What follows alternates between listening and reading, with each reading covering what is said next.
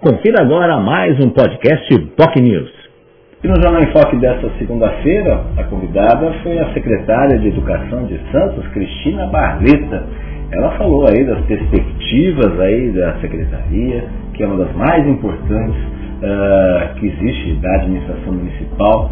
Falou também sobre uh, números importantíssimos que ela divulgou em primeira mão que, infelizmente, hoje a rede pública municipal tem algo em torno de pouco mais de 27 mil alunos e pelo menos 40% desse montante foram impactados na parte pedagógica e isso é um número que preocupa muito, ou seja, algo em torno aí de 40% em torno de 27 mil, a gente tem algo em torno de 11 mil alunos impactados diretamente na parte pedagógica em razão da pandemia. É um número realmente preocupante que todos os esforços estão sendo feitos aí pela secretaria para poder diminuir essa distância aí entre os alunos. Afinal, infelizmente, muitas crianças, apesar de ter atividades online durante a pandemia, muitas crianças não tinham aí acesso à internet, porque o mesmo pai ou a mesma mãe que tinha que é, usar o celular para poder que os filhos tivessem aula. E às vezes eram dois, três alunos estudando no mesmo horário, era impossível e, é, eles terem acesso. Não bastasse isso. É, às vezes a mãe ia trabalhar e ela precisava do celular, alguma coisa nesse sentido, e as crianças não tinham acesso à internet. E nem sempre, obviamente, é, esses pais é, têm condições e têm tempo aí de ajudar na parte pedagógica. Enfim, são os desafios. É um número realmente preocupante que esse levantamento feito pela Secretaria de Educação de Santos. E isso, obviamente, aumentou a irritabilidade das crianças, aumentou também de forma a questão da convivência de crianças. Isso se faz presente também com o papel da valorização do, do professor. Né? E, obviamente, é uma preocupação muito grande por parte da Secretaria para que efetivamente existe um melhor controle, melhor qualidade nesse sentido. A secretária também comentou de um estudo divulgado pelo SEMESP, que é o Sindicato das Mantenedoras da Educação Superior do Estado de São Paulo, colocando aí que o ensino de pedagogia, o curso de pedagogia é o segundo mais procurado e EAD, uh, eh, mas na presencial é o nono mais procurado.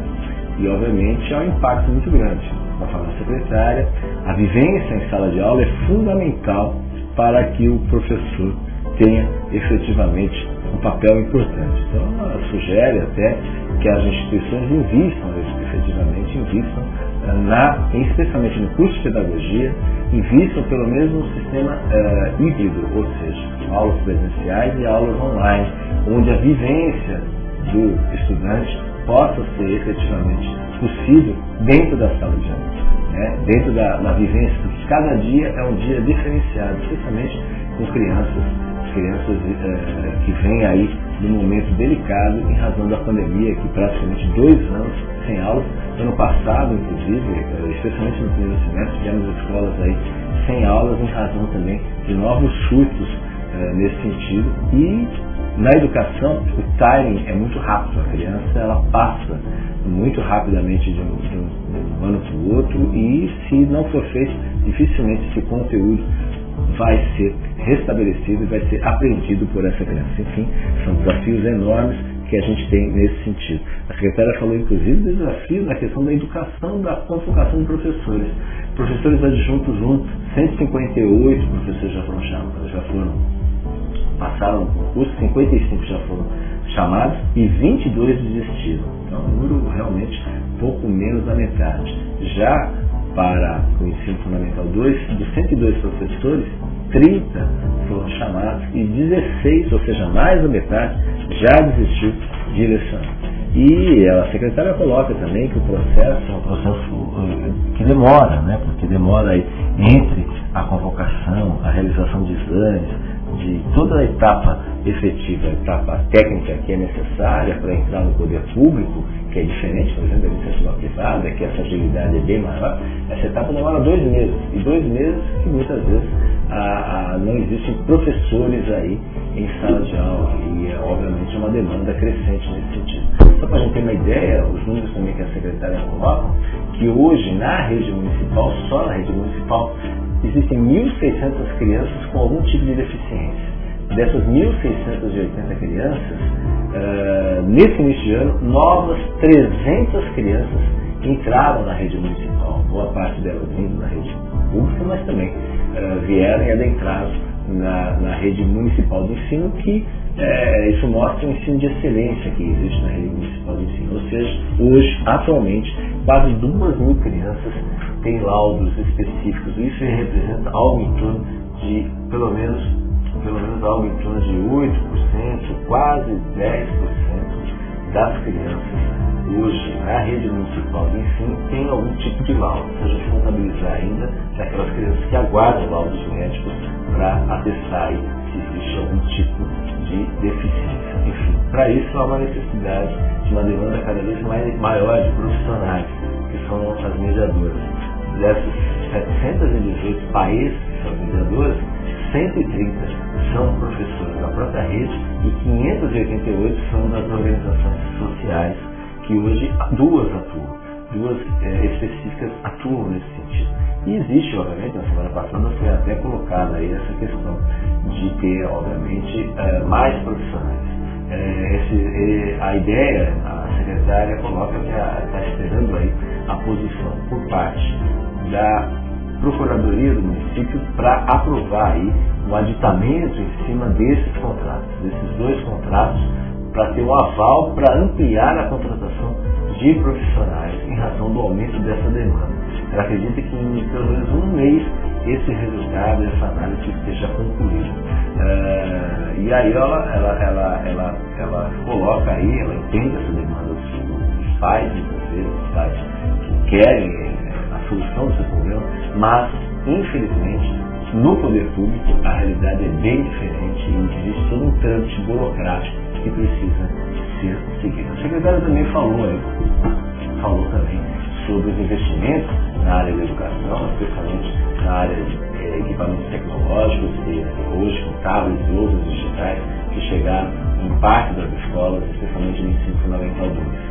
Notícia, investimento pesado aí, algo em torno de 41 milhões que a Prefeitura de Santos está disponibilizando em investimentos para esses equipamentos aí, que são equipamentos importantes para mudar aí a forma do aprendizado, especialmente na educação infantil 2, educação, educação fundamental 2, que é um processo importante. A secretária também falou da compra de, de novos equipamentos, especialmente o Colégio Marta. Ela acredita o colégio, antigo Colégio Marta, Marta ali no, ali no Gonzaga, que vai ser uma extensão aí do Edmel Levig, que é uma escola que fica na Bahia, e ele vai se tornar uma escola em período integral, vai ser uma escola modelo em período integral. A previsão é que a escola seja demolida, porque infelizmente lá os técnicos mostram que o prédio, infelizmente, tem alguns problemas que não, não são recomendados aí a sua utilização, nova utilização, a destruição, demolição do prédio é indicada segundo os próprios engenheiros aí que apontaram aí essa situação. Então, é, com isso, a previsão é que a escola seja entregue até o final do próximo ano, final de 2024, a previsão de entrega do espaço. Uh, já na Strong, já, já hoje são cinco escolas que ocupam outra unidade adquirida pela prefeitura, que fica ali no final da Conselho Neves, ali, uma área também muito carente, uh, que pertencia à colégio, à faculdade Strong, cinco escolas atuam ali em jornada ampliada. A previsão desse novo local passa aí por uma adequação da, hoje da cantina que tem lá no espaço, mas uma adequação para o refeitório e também para uma cozinha.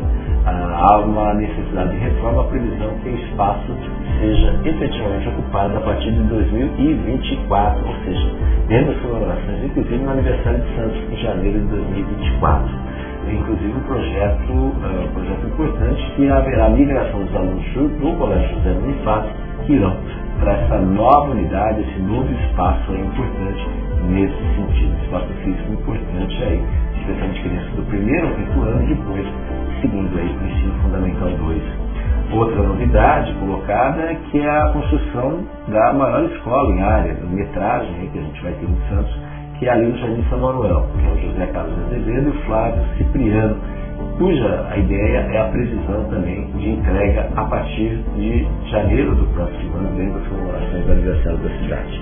Né? Uh, a secretária também falou aí da situação do Colégio Oswaldo Justo, que está em reforma, uma situação realmente complicada o colégio. A ideia é que vai ser, uh, os alunos passarão a se uh, estudar ali na, na, antigo onde já foi o Centro Castilho, o Roldão ali na Avenida Senhora de Fátima, uma área um pouco complicada, porque em dias de chuvas fortes existem alagamentos ali, então é uma área complicada nesse sentido, mas enfim, ali vai ser, que nem o prefeito Rogério colocou, ali vai ser uma escola pulmão, digamos assim, com adaptação, os alunos vão estudar ali saindo do plano justo, que vai passar por uma ampla reforma também, em razão dos problemas né, estruturais, principalmente problemas pegados, enfim, situação complicada ali no plano justo. E a secretária espera que a partir da próxima segunda-feira, dia 27, a escola possa ser efetivamente transferida. Hoje os alunos estão tendo aulas uh, online e efetivamente a partir do próximo 27 eles possam ter aulas presenciais ali nesse espaço que funcionou aí um antigo supermercado, atacadista, roldão, depois do Centro Castilho, mais recentemente. Enfim, são desafios nesse sentido. A própria secretária, ela coloca também alguns pontos importantes, ela, ela, ela defende também que a escola uh, Escola Clínica do Autista, que hoje é ligada à Secretaria de, de Saúde, também seja ampliada para a Secretaria de Educação. A Secretaria de Educação tem uma participação maior nessa escola clínica, em razão, obviamente, do crescimento significativo de crianças na rede pública que tem chego aí nas escolas. Enfim, esse é um desafio enorme e a secretária aposta que isso vai acontecer, estão faltando detalhes aí para essa maior participação da Secretaria de Educação nessa escola dos autistas. E também ela coloca aí ah, ah, ações aí ah, de agilidade, ela reconhece que é um problema sério essa questão de agilidade em obras, pequenas obras, o conceito de chuveiro, o conceito de uma tomada, o conceito, por exemplo, troca de lâmpadas, coisas relativamente simples dentro das unidades, afinal são 86 unidades escolares e a demanda é muito grande. E, infelizmente, a burocracia, apesar de todos os esforços que a secretária coloca da Secretaria de Serviços mas a burocracia de pedir material, pedir é, alguma coisa nesse sentido, isso realmente demanda um tempo e isso nem sempre é tão ágil como se gostaria. E a secretária coloca, ela é presidente do Sindicato dos Alunos, ela está sempre na defesa dos alunos, mas ela reconhece essa dificuldade aí, dificuldade premente aí de ter maior agilidade. Existem até algumas propostas nesse sentido.